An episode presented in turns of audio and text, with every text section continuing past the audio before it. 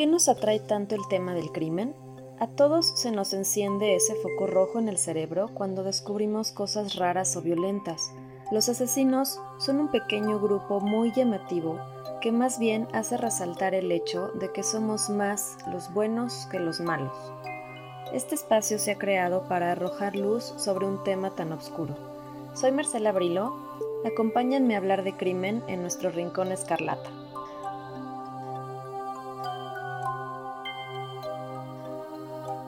¿Cómo están? Hoy estoy con mis buenas amigas Angie y Reina, con quienes regularmente nos juntamos a hablar de temas de crimen y asesinatos. Y este, pues este sería un programa de inauguración al podcast de Rincón Escarlata. ¡Yay! ok. Pues hoy les platicaré de un asesino curiosamente muy poco conocido, que de hecho tendría el título del primer asesino serial mexicano. Y no solo eso, sino que es contemporáneo del súper icónico y aún catalogado como misterio sin resolver, ya que el destripador. Incluso es antecesor de él, tal vez por cuestión de, de un año o meses. Sus crímenes están registrados antes que Jack. Con ustedes, Francisco Guerrero, el chalequero.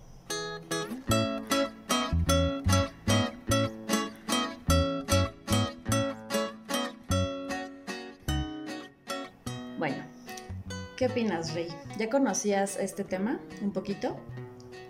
Había escuchado un poco por ti. Ah. ok. Básicamente. Este, sí, es como súper curioso eh, que sea uno de los asesinos seriales más representativos de México. Y justo lo que comentábamos, que no hay como tantos videos o tantas películas o documentales, documentales, libros o algo que se base en, su, vida, ¿no? Como ha pasado con, regularmente pasa con todos los asesinos seriales que son como súper famosos y que se explota muchísimo su imagen. A comparación, pues la verdad es que no hay tanto, eh, pero es un caso muy interesante y si quieres nos puedes ir comentando de... Sí, sí de verdad es muy interesante, como dices, eh, bueno, ya a estas alturas nos alimentamos mucho de contenido, ya deja tú de películas eh, oficialmente o documentales, eh, sino también de contenido de YouTube, ¿no? Como, como lo mencionabas, este, o, o incluso eh, blogs o cosas así, y efectivamente de este caso hay muy poquito, pero lo poquito que hay, sustancioso. Los hechos ocurrieron por la zona de Peralvillo, cuando aún existía el río Consulado acá en la Ciudad de México. Sé que en el futuro alguien nos escuchará de, otros lados de la Ciudad de México, incluso hasta de otros países, ¿por qué no? Entonces, bueno, les medio explicamos. Esta zona está, está más o menos al centro de la ciudad y como buen lugar con río, pues había mucho, eh, pues era una zona con muchos árboles, este, y ahí, por ejemplo, las mujeres iban a lavar su ropa fregando, fregándola sobre las piedras, como en esos tiempos se hacía. Así fue como comenzaron a aparecer de pronto cadáveres de mujeres a su alrededor. Se comenzó a correr el rumor de las muertas que aparecían en el río y que la mayoría eran prostitutas. Tristemente, no a diferencia de hoy, muchas no eran identificadas ni reclamadas, por lo que posiblemente hubo mucho más víctimas de las que en su momento se registraron. Empezaba a hacerse ya un pánico en, la zona y temor a la oscuridad en las calles de Peralvillo y en las zonas aledañas. Estos crímenes abarcaron un periodo aproximado de siete años o sea, mucho más incluso que Jack, ¿no? Al mismo tiempo, se reportaban intentos de violación y las testigos daban santo y seña del tipo que veían por última vez antes de que alguna de las compañeras de ella, o sea, de, las compañeras prostitutas desapareciera. Lo describían como un hombre guapo, elegante, galán y pendenciero. La verdad, pendenciero, este, ¿sabes qué significa pendenciero? Como Coqueto. Como, coqueto, ok. Corrección. De acuerdo a la Real Academia Española, pendenciero significa que es propenso a riñas o pendencias. Entonces, por su forma elegante de vestir, nunca le faltaba usar chaleco. Por eso se quedó el apodo del chalequero. Le llegaron a confundir en algunos momentos con los, los lenones de la época, es decir, eh, pues proxeneta, cinturita, padrote o alcahuete, como en esos tiempos se les llamaba. ¿Qué nos querías comentar, Rey? No, nada. Digo, ahí como dato, eh, en algún lado leí que justo él sí se jactaba de sus crímenes en como en sus pues en su barrio, ¿no? Que era un tema de él lo aceptaba y los describía y los contaba. Ahí ya vamos. Pero justo cuando ya había como pues, lo que decías, ¿no? Que ya las víctimas lo identificaban y que ya como que se todo apuntaba que era él, ya entonces lo empezó a negar. exactamente. Y bueno, de, dentro de las víctimas que sí están registradas estaban Mucia Gallardo, Emilia Gutiérrez, Candelaria Mendoza, María Martínez, María López, Soledad González, Candelaria García, Margarita Rosas, Francisca Hierbas, chistoso apellido, y Nicolasa García. Entonces, bueno, ¿por qué las mencionamos? Pues porque me parece correcto que aún eh, más de 100 años después de, sus muertes, pues sean recordadas, ¿no? O sea, porque si en ese tiempo con trabajos las quisieron reconocer, las quisieron denunciar entre sus compañeras o algo, porque como eran prostitutas no valían, bueno, mínimo, pues que sus nombres perduren, ¿no?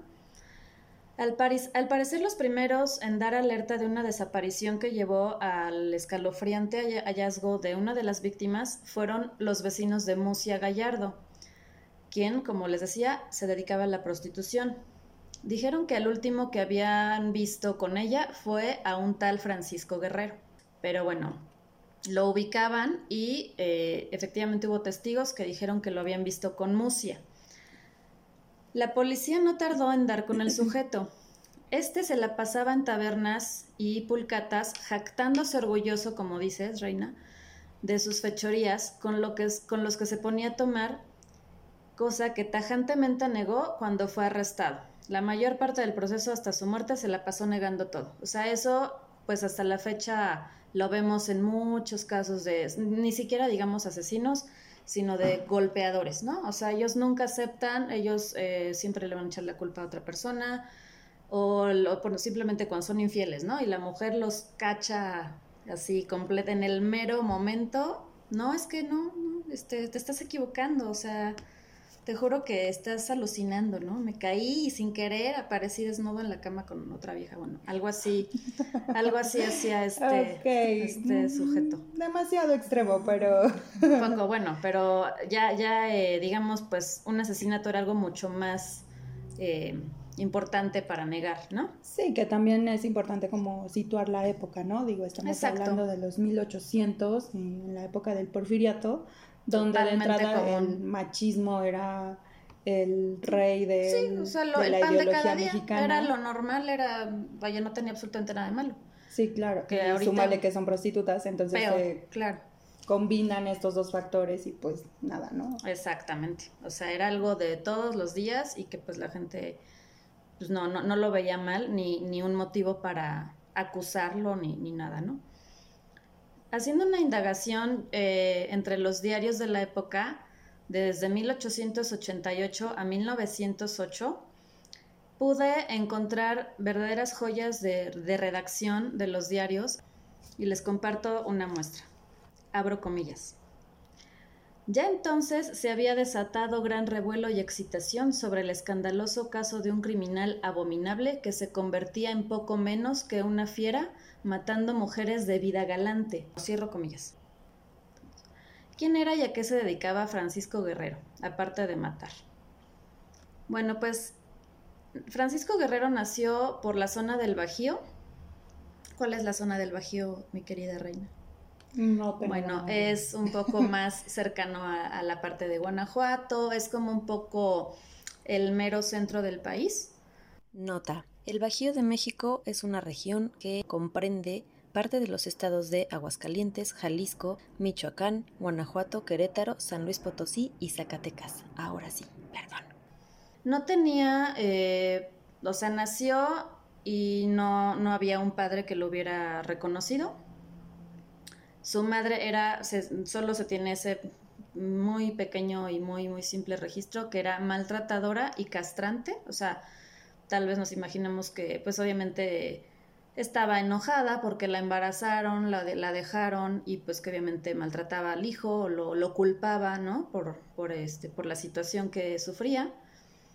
Entonces, bueno, por un lado era castrante, quiere decir que era muy controladora, pero por otro, este, pues lo, lo, lo rechazaba, ¿no? Lo trataba muy mal. Él a sus 22 años emigra a la Ciudad de México y es donde se instala en la colonia Peralvillo con el oficio de zapatero. Se ufanaba de ser muy devoto de la Virgen de Guadalupe y que incluso había sido sacristán en su niñez. Sin embargo, de adulto no dudaba en gastarse sus ganancias en alcohol y mujeres. Pero eso sí, dice que nunca tuvo que gastar, o sea, checa esto, nunca tuvo que gastar un peso en ropa fina porque sus amantes lo mantenían. O sea, era un Ted Bundy. O sea, eh, me, suena un poco más como, como haciendo esta comparación incluso a, Ted Bundy, porque era un cuate que era muy galante, convencía muy fácilmente a las mujeres y además todavía se jactaba de que pues, le pagaban sus lujos, ¿no? Sí. Y eh, este modo de cómo las como que las seducía, porque pues digo, tristemente de Jack el Destipador no sabemos absolutamente nada previo a cómo llegaba con las prostitutas, pues, simplemente eran prostitutas, son obviamente personas muy accesibles a, ser víctimas para, para, este tipo de asesinos, ¿no? Entonces él se jactaba de eso. Veía a las mujeres como simples objetos de placer, las cosificaba. No eran seres que merecieran otro tipo de consideración ni importancia, mucho menos las prostitutas que no guardaban respeto ni fidelidad a ningún hombre. ¿No? Es lo que decíamos. O sea, de por sí en ese tiempo, todavía un poco ahora, pero pues el machismo estaba súper eh, empoderado, o sea, era, era, la ley, ¿no? Los hombres mandaban. Y más si tú eres una mujer que se vende y entonces no le debes fidelidad a ningún hombre en particular, obviamente eso ya es visto como que eres casi una bestia de carga, ¿no? O sea, ya un poquito... Y te encuentras a un machista católico que y luego católico, que la claro. guadalupano, Guadalupano. Orgullosamente guadalupano. Así es. Entonces, bueno, pues esto lo hace un, un, psicópata de manual, ¿no? O sea, cero empatía, este, coraje hacia, hacia otras personas, porque pues obviamente estaba ahí un poco reflejando el coraje contra su mamá si no lo trató bien, etcétera. Su forma de actuar era muy sencilla. Se acercaba a las mujeres con el fin de pagar por sus servicios de manera amable al principio, y una vez que las tenía a su merced, las violaba, las golpeaba y finalmente las estrangulaba o degollaba. En algunas ocasiones, como, como logré encontrar, las llegó a decapitar, posiblemente dicen para que no fueran reconocidas. O sea, ahí es donde decimos, pues entonces, si no eran reconocidas, quién sabe si sí eran prostitutas o no. Puede ser que también haya violado y matado a, mujeres que no fueran prostitutas, ¿no? Sí, supuesto. Bueno, em, se dice que precisamente por su oficio de zapatero, en ocasiones, para no desperdiciar, llegó a curtir piel de algunas de sus víctimas para elaborar sus productos, es decir, zapatos de piel de mujer que nos lleva a hacernos la pregunta, ¿existirán por ahí algunos zapatos de mujer, de piel de mujer, que alguien haya adquirido y no sabía que eran de piel de mujer? ¿Te imaginas eso? O que sí supieran. O que sí supieran, ándale, esa es otra. Entonces, como les hemos platicado, eh, y ya hemos estado mencionando a lo largo de, lo que vamos del, del programa, era justo la fecha de 1888, ¿le suena? Justo es cuando aparece Jack, exactamente, Jack el Destripador. Fue cuando saltó a los medios internacionales la noticia del asesino, del asesino más famoso de la historia. Lo más curioso es que cuando se dio aquí la noticia, los titulares decían, aparece un chalequero inglés. O sea, esto es lo que les comentó, es el chalequero fue antes de Jack el Destripador. Sí, claro. Entonces, sí, los medios como que justo utilizaron los títulos con el que podíamos identificar al pues sí, a un asesino extranjero, como así de, ah, mira, como para sentir, exactamente, sí, o sea, fuerzas tropicalizar la noticia, ¿no? Pero bueno, pues obviamente más adelante, eh, pues todo este misterio que envuelve a Jack, su método, que bueno, sí fue demasiado salvaje, demasiado pues brutal, este lo llevó a, a que se vieran como íconos, ¿no? O sea, sus, todos sus crímenes. Y que es inglés. y que es inglés. Sí, sí, claro. O sea, siempre lo, todo lo que tenga que ver con esa época victoriana de, de Inglaterra siempre llama muchísimo la atención. O sea, por la neblina, por los, pues, por, los paisajes, por el río, por cómo se vestían, porque olían mal, porque lo que quieras. Sí, puedes hacer la misma historia en Inglaterra y en Colombia y obviamente va a llamar más la atención. Es la historia inglesa. Sí, bueno, sí tristemente. Lo han sabido hacer muy bien, hay que reconocerlo. Es que de hecho, o sea, bueno, un mini paréntesis, los primeros, o sea, que sí se pueden como catalogar como amarillistas son los ingleses.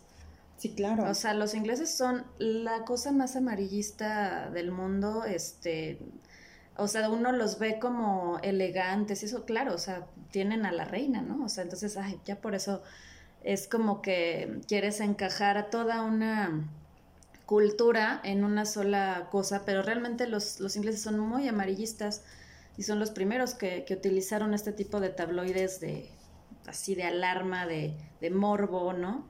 Entonces, bueno, pues tal vez eso tenga que ver, pero el tema es que volviendo un poco acá al tema del chalequero, ya cuando lo llevaron a juicio, este se llevó a cabo a pesar de que no lograron ser reconocidas el total de 20 víctimas hasta ese momento.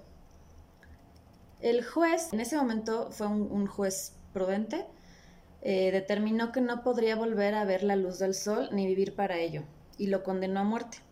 Pero, pues nuestro jamás olvidado y pues infame o, famoso para algunos otros, este, Porfirio Díaz, decidió perdonarle la condena y conmutarla solo a 20 años de prisión. Eh, ¿Por qué será? Pues porque a lo mejor quería quedar bien con el pueblo, porque no le parece, o sea, igual era también esto de colgarse, como ahorita decimos, ¿no? Del tren del mame, de, ah, es que la prostitución es mala, entonces este güey mata prostitutas, ah, pues la verdad es que no es tan malo, le voy a perdonar la vida, ¿no? O sea, puede ser, no sé, la verdad es que estamos especulando. Pero bueno, la cosa es que le perdonó la pena y solo fueron 20 años. Pero eso no fue todo. Recién salió a los pocos meses, no logró, o sea, por alguna razón, eh, la verdad no logré eh, aquí hallar por qué lo sacaron antes de los 20 años, solo que a los pocos meses salía de prisión. o sea, yo lo que leí... Tú lo checaste, ¿verdad? Sí, aunque no existe ningún fundamento en específico, nada más dice que como por error recibió el indulto en 1904. Entonces... Mm. Bueno, el tema es que cuando salió, pues ¿qué creen que pasó? Inmediatamente pues volvió a matar, ¿no?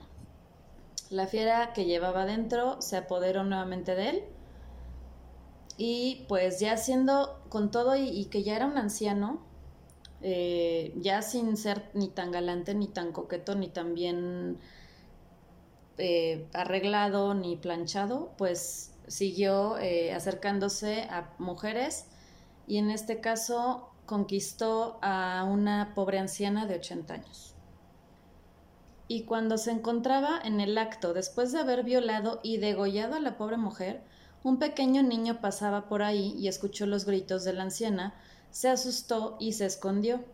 Así que pudo ver mejor al agresor. Este fue acusado de inmediato nuevamente y vuelto a arrestar. Por supuesto que volvió a causar conmoción en la sociedad, ahí es donde empiezan a aparecer más eh, noticias y más titulares donde lo mencionan, porque era como, o sea, como de, bueno, uno que ya había este, estado en la cárcel, pues volvió a hacerlo y más feo, o sea, más visible, ¿no? Sí, quieras que no, esto como que contraviene, pues, todo mm, como las la línea que había marcado Porfirio Díaz de pues disciplina, orden, progreso, bla, ¿no? Y entonces ya condenaste a una persona por 20 años. Y luego la perdonas. Exacto, ¿no? Y le das el indulto y porque, o sea, digo, dentro de tu, de tu línea de, de, pues... de moral. Sí, tu línea moral que marcaste, pues con esa condena que, que ya le habías puesto, él cumplía y se podía reinsertar a la sociedad. Supuestamente. Y al poco ratito de que él sale, vuelve a cometer el mismo crimen, entonces pues rompe con todos esos pues con el ideal que, que pues, se supone que la sociedad sea buena y casta, Este caso de, de la anciana, eh, cuando lo, lo, vio el niño, ya fue como muchísimo más titular así de, de ocho columnas. Aquí tengo un como una portada del imparcial de la época de 19, del 14 de abril de 1908 se las voy a leer, así en los titulares porque las letras están muy chiquitas, las del cuerpo de texto. Mensaje oficial del general Porfirio Díaz. A mis, a ver, voy a tratar de leerlo porque es cortito. Y abro comillas. A mis años y al terminar este periodo presidencial, me complace en extremo recibir de mis compatriotas la aprobación de mi conducta, porque ellos tienen perfecto derecho para juzgarla y con su fallo favorable puedo retirarme tranquilamente a la vida privada. Ese era nuestro Porfirio. Pero si por circunstancias especiales el pueblo reclama una vez más mis servicios, los prestaré consagrando a la patria el resto de mis energías. Bueno, ese era, no sé por qué me suena un poco de repente familiar, ¿no?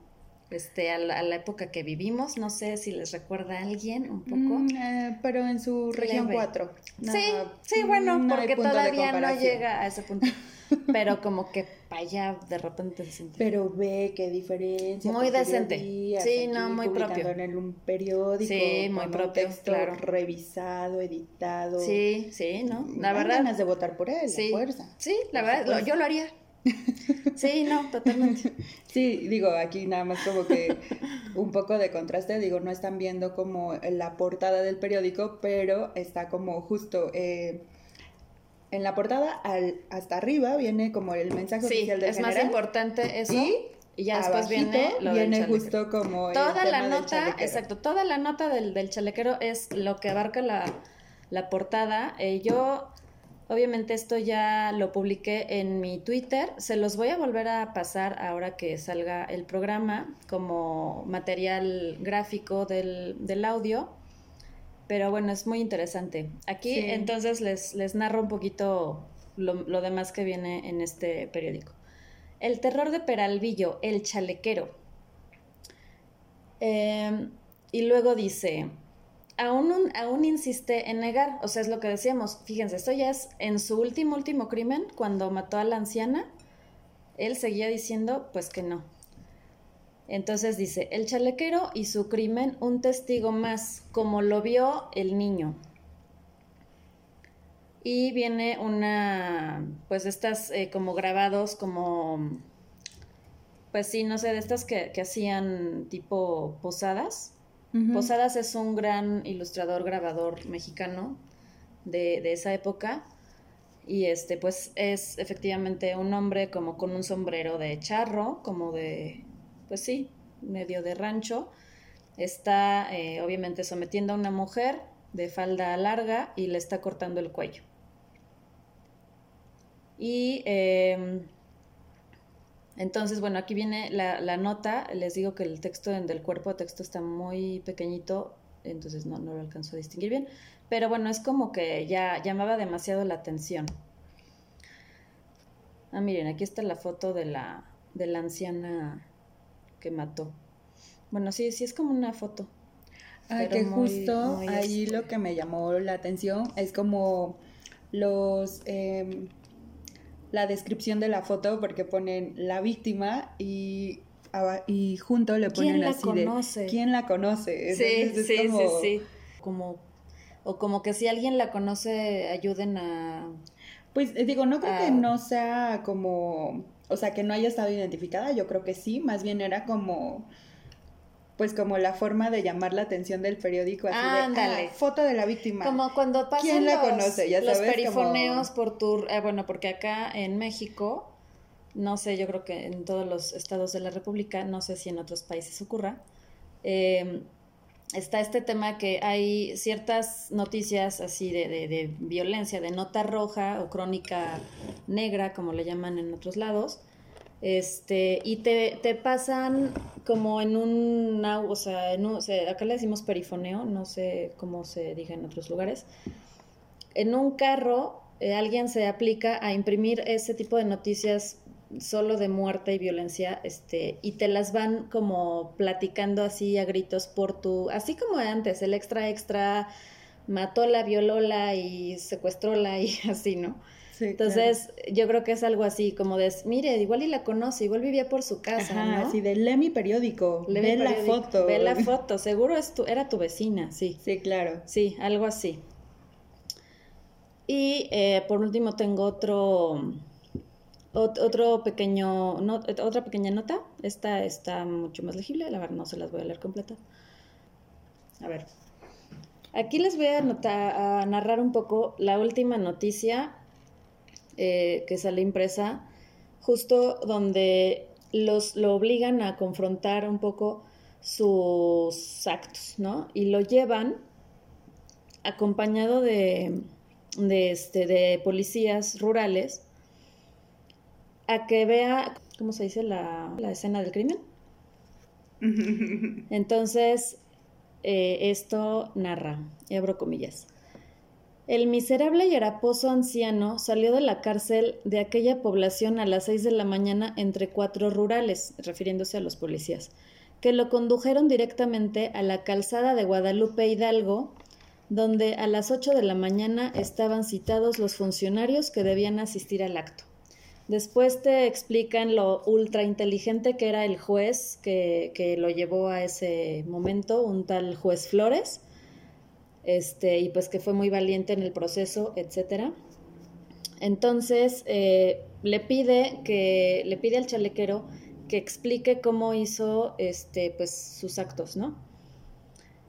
Entonces aquí el periodista, el que escribió esta nota, el que redactó la nota, dice, abro comillas, como un idiota, aquel miserable tardaba en comprender las preguntas que se le dirigían y más aún en responder a ellas, declarando que no recordaba exactamente los hechos. Ayudado por el juez y por el pastorcito, el niño que fue el testigo presencial, llegó a fijar todos esos puntos haciendo explicaciones gráficas y espeluznantes de su fatal historia, sobre todo en lo que se refería al asesinato de la anciana. La multitud seguía los pasos de, de los personajes que reconstruían el crimen y a duras penas pudo contenerla la policía. Es típico que se empieza a agrupar la gente, eh, pues me imagino que hasta lo, lo han de haber querido linchar, ¿no? Pero bueno, estaba muy bien protegido y resguardado por, pues, por todos los personales, los funcionarios que iban del, del juicio. Bueno, cierro comillas. Eh, esta es la nota en donde más o menos es como que ya se iba eh, dirigiendo a su final, bueno, a, a la cárcel, donde a lo mejor ya iba a pasar ahí de por vida o lo iban a pues a matar, lo iban a este porque creo que ya le habían ahí declarado la pena de muerte. Pero para mala suerte de la vida, no murió como había pensado la justicia y murió de tuberculosis en la cárcel. O sea que ni siquiera murió como las familias de las víctimas lo hubieran deseado, tal vez, ¿no? Pero bueno, se murió en la cárcel y ya muy anciano, seguramente nadie lo visitó. Solo esperemos que haya y sido seguro se está muy tiempo. Exacto. Exacto, que le haya, que le haya pasado mal. Eh, bueno, para contribuir un poquito a quitarnos el mal sabor de boca, les recomiendo que lean a Bernardo Esquinca, es un gran Ah, escritor claro. mexicano, eh, que a lo mejor no... mm, yo creo que sí ha ya se ha proyectado en redes y que ya es mucho más conocido que antes, pero por si no lo conocen, nunca lo han leído, eh, lean su libro Carne de Ataúd, es un gran libro que retrata toda esta historia del chalequero, está inspirado en él y retrata bastante bien como eh, pues justo la época porfiriana, eh, la sociedad y cómo este, este asesino serial se, se incrustó en ella y las cosas que pues se pudieron ver, ¿no? Digo, como les decía al inicio, no, no, hemos, no se ha explotado tanto eh, a este personaje en películas, documentales, pero Bernardo Esquinca lo hace y lo hace muy bien. Entonces, échense un clavado. Excelente recomendación, sí. De hecho, bueno, pues es, digamos, el mejor eh, documento que tenemos para, para ahondar más en el tema de Francisco Guerrero. Es totalmente sobre, sobre este personaje del libro en lo que a lo mejor a alguien se le ocurre hacer un documental o algo, pues estaría súper padre. Pero bueno, mientras lo tenemos a él. Entonces, bueno, cerrando un poco y la conclusión de, este, de este programa, ¿a qué nos lleva a reflexionar este caso? Hay gran cantidad de, de años de diferencia entre este suceso y nuestra violenta actualidad. Sin embargo, no hay diferencia realmente en la cultura del machismo y misoginia que aún existe y pues que sigue, sigue llevando a tantas mujeres a la muerte solo por odio. Pues simplemente ahorita el caso de la, de la maestra de la, de la Universidad del Estado de México, ¿no? Que se hizo tristemente muy viral y que además, eh, a pesar de que ella pidió que ya no lo estuvieran reproduciendo los medios, los medios lo seguían reproduciendo, el video. Claro, porque es una noticia que vende. Exacto, o sea, sigue pasando, eso lo seguimos viendo todos los días. Eh, ya no importa tanto la privacidad o la dignidad de la víctima, pero este importa pues que, pues, que te den clic en tu nota, ¿no? Eh, pues ahí está, ahí está la prueba, o sea, sigue existiendo y pues bueno, en estos tiempos de confusión e incertidumbre, aunque todo se, se ve en penumbras, tal vez podemos hacer algo por nosotros mismos, sin tomar en cuenta ningún gobierno ni esperar nada de él, de ningún gobierno, de ningún partido, de ningún color, pues denunciemos a los chalequeros para que no sigan cometiendo estos, estos abusos, los, los que podamos eh, medio distinguir, por nuestra casa, porque sabemos de algún familiar, de alguna amiga, pues eh, la verdad es que hacemos mucho, al menos intentando ayudar a esa, a esa persona, ¿no? Sí, claro, sobre todo como el apoyo a la víctima, ¿no? Eh, claro, sí, sí, apoyarla y bueno, pues de un modo discreto, o sea, que también no, no se haga algo así de, de viral como el caso de la maestra, a menos que sea necesario, que a veces solo así es cuando se, se voltean los ojos de de la policía para, para estos casos, ¿no? Y Reina, mi querida amiga, que pues la verdad me encantó tu participación. Gracias, gracias. Me encantó lo que comentabas. Sigamos haciendo esto más adelante y que siempre sean temas, pues que no nada más eh, sea para hablar de algo feo y violento y sangriento, sino arrojar un poco de luz para ver que realmente somos más los buenos que los malos. Y bueno, pues me despido Gracias nuevamente por acompañarnos. Nos, eh, ya nos estaremos organizando a ver qué tan seguidos salen los, los audios. Pero por lo pronto les dejo un cálido abrazo y hasta pronto. Únete al Rincón Escarlata en Twitter como arroba escarlatina-rin y en WordPress como rinconescarlata.wordpress.com.